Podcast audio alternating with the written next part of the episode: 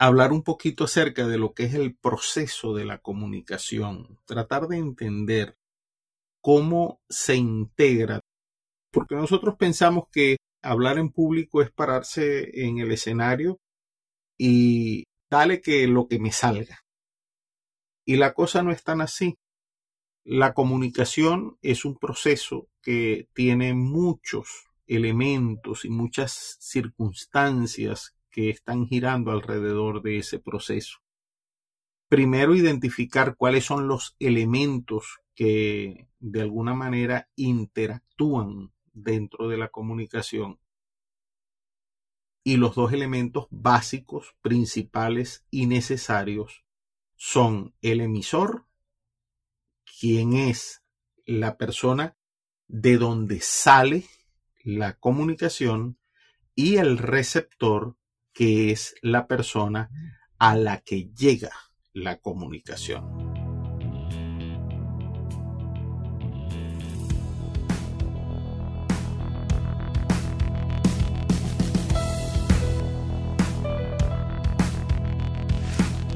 Si eres de las personas que tiembla cuando debe hacer una exposición en la universidad, presentar algún proyecto en el trabajo frente a tus clientes o sencillamente dedicar unas palabras en una reunión familiar, este podcast es para ti. Aquí te brindamos las herramientas para que asumas una actitud positiva ante el público, el conocimiento para desarrollar tus habilidades en oratoria y ganes la confianza necesaria para conectar con tu audiencia. Soy Richard Quintero Morán y te doy la bienvenida a Venciendo el Miedo a Hablar en Público. Esa no es la definición más exacta, porque podríamos estar en un proceso de comunicación entre máquinas, entre equipos, donde no interviene directamente el factor humano. Y sin embargo el proceso puede darse también. Pero el que a nosotros nos interesa es donde actuamos nosotros como personas. De tal forma que nos vamos a quedar con esa definición. Emisor es la persona que, como su nombre lo, indica, emite un mensaje y el receptor es la persona que recibe ese mensaje.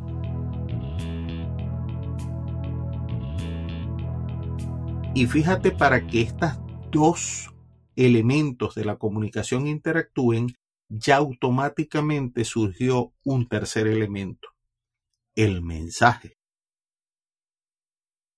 Lo que el emisor dice y lo que el receptor escucha es un mensaje. Pero ¿cómo se construye ese mensaje?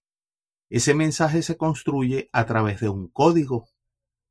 Ya tenemos entonces un cuarto elemento.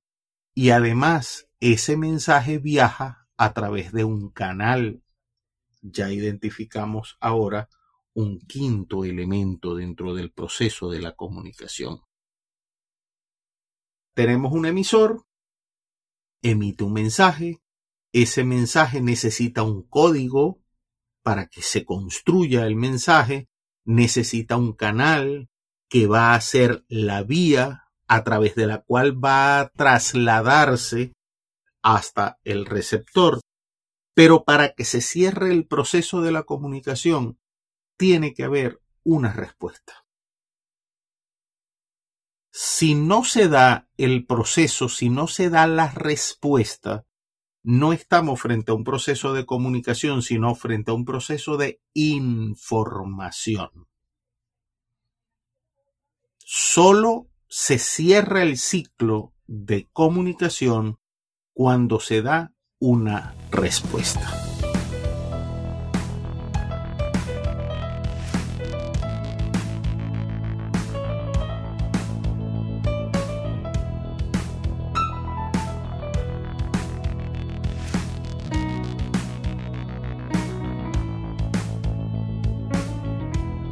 esa respuesta podría ser lo que los marqueteros llaman el CTA, el call to action. que quiero yo que mi receptor haga cuando reciba mi mensaje? porque la respuesta no necesariamente tiene que venir dada con otro mensaje.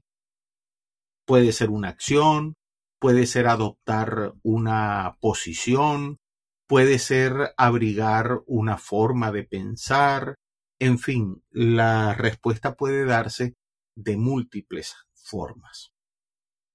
Ahora bien, ¿para qué me sirve a mí conocer este proceso de comunicación? Cuando estamos conscientes de que el proceso de comunicación es mucho más complejo de pararme frente a un grupo de personas y decir lo primero que se me antoje, entonces tenemos que empezar a tomar en cuenta el todo, la comunicación como un todo. Por eso siempre insistimos en que el orador debe poner al receptor en primer lugar, a mi auditorio, a mi público, a quien me dirijo, para tratar de hablarles en la forma más eficiente posible, que el mensaje se transmita lo más claro posible, que llegue la mayor cantidad de ese mensaje, que no se pierda. ¿Y cómo se puede perder parte del el mensaje en el camino, en esa vía entre el punto A, que es el emisor, y el punto B, que es el receptor? A través de lo que llamamos ruidos. Como barreras de la comunicación los ruidos son aquellos aspectos que pueden interferir en cualquiera de los elementos. Podríamos tener un ruido o una barrera que afecte al emisor. Supongamos que yo tengo que hacer una presentación, pero en ese momento se me atora la garganta y comienzo a toser. Ya allí se está dando una barrera que nos impide construir el mensaje con claridad. Otra barrera que puede afectar al emisor, que es muy común y que muchas veces no tenemos conciencia de ella, en el qué quiero decir, cómo voy a construir mi mensaje. Si no planificamos con anticipación lo que queremos decir, es muy probable que a la hora de decirlo no seamos lo suficientemente claros, precisos, directos, que utilicemos las palabras adecuadas porque no estamos preparados en el momento para decir lo que tenemos que decir, para construir ese mensaje. Y eso se puede convertir en una barrera también. ¿Qué barreras o qué ruidos podrían afectar al receptor? Que de alguna manera lo identificamos como el beneficiario del proceso de comunicación. Una barrera muy común tiene que ver con procesos psicológicos. Estamos en una junta y está hablando alguien y en ese momento los pensamientos que andan allí revoloteando alrededor de nuestra mente, hay un pensamiento y nos atrapa. Ah, caramba, hoy es 28. Pasado mañana, el 30, tengo que pagar la renta. ¿Será que me van a liberar el cheque que deposité en el banco esta mañana? Porque si no me liberan ese cheque no voy a tener la disponibilidad y ya automáticamente ese pensamiento nos ganó la atención, me distraje y me perdí totalmente toda la parte del mensaje.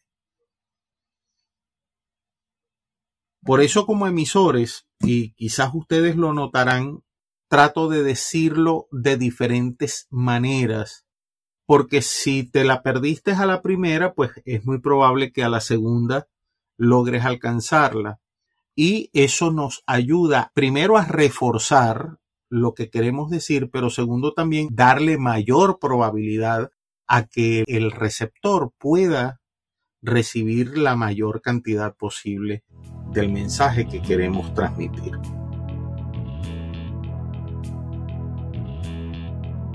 Una barrera que también es muy común en el mensaje. El mensaje que es, el mensaje es un compuesto de dos aspectos, los significantes y los significados. Generalmente asociamos el mensaje con la palabra. Y sí, efectivamente, la mayor parte de las veces nos comunicamos a través del habla. Pero en el caso específico del código, el código nuestro sería ya el idioma que estamos utilizando. Ya hemos visto en estas salas, por ejemplo, cuando estamos hablando con personas de diferentes países o incluso dentro de un mismo país de diferentes regiones, cómo a una palabra le pueden dar un significado diferente. Yo estoy utilizando un significante, que es la palabra, que está a su vez produciendo diferentes significados, porque lo que para una persona significa una palabra, para otra puede significar algo totalmente diferente. Por eso también es muy importante cuidar ese código, cuidar ese lenguaje, las palabras que voy a utilizar, tratar de que sean las de mayor uso común posible para que esté al alcance de la mayoría. Y cuando utilizo alguna palabra, bien sea una técnica, bien sea de la cultura popular, bien sea una palabra de la jerga ya como, como más eh, pueblerina, generalmente trataría de ofrecer también dos o tres palabras que signifiquen lo mismo para que las personas que no entendieron una puedan tomar el significado con las otras. Yo podría decir, voy a tomar los corotos, que es una palabra muy popular en el Zulia, y los corotos es cualquier cosa. Voy a decir, o sea, los utensilios de trabajo. Y de esta manera te estoy reforzando con la construcción del código el mensaje que yo quiero que percibas. No vaya a ser que yo solamente mencione la palabra corotos y tú termines por no saber de qué fue que estaba hablando. Gracias por seguir escuchando. Espero que este contenido sea de provecho para ti. Ahora te invito a poner en práctica nuestras recomendaciones. Reserva unos minutos cada día para ejercitarte, practicar tu oratoria, grabarte y evaluarte. Déjame saber en los comentarios de tu progreso, tus inquietudes y planteamientos sobre el podcast. Suscríbete y activa las notificaciones para que no te pierdas los nuevos episodios. Y compártelo con tus amigos. Así nos ayudas a aportar beneficios a más personas.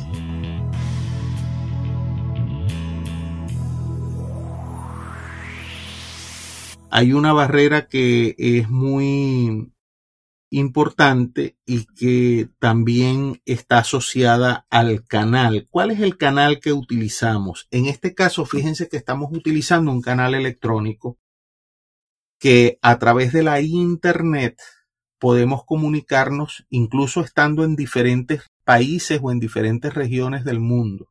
Pero así como nos permite unirnos, puede presentar también barreras puede ser que en un momento determinado la compresión de la red de Internet corte algunas palabras y ustedes me estén escuchando no en una forma continua, sino que de pronto hay como un salto. Y eso es un ruido, eso es una barrera. La aplicación que estamos utilizando también puede tener en un momento determinado bucles que nos saca de la sala, que no podemos escuchar bien, todas esas cosas se unen para presentar este tipo de problemas, este tipo de barreras que nos dificultan la recepción del el mensaje. Todo este proceso de la comunicación, todos estos elementos y todas estas eh, situaciones están orbitando alrededor de lo que nosotros queremos, que es sencillamente comunicarnos. Llegamos al final de esta entrega, pero te cuento que ya estamos preparando la siguiente donde seguiremos profundizando sobre el tema. Me gustaría leer tus comentarios y sugerencias para incorporarlas en el contenido. Nos escuchamos pronto y como siempre te recuerdo, si el miedo a hablar en público te atrapa, afrontalo y habla con libertad.